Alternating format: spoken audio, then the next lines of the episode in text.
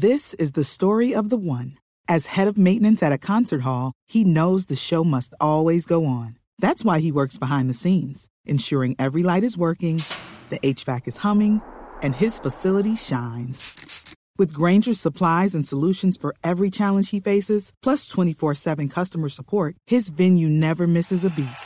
Call quickgranger.com or just stop by. Granger, for the ones who get it done.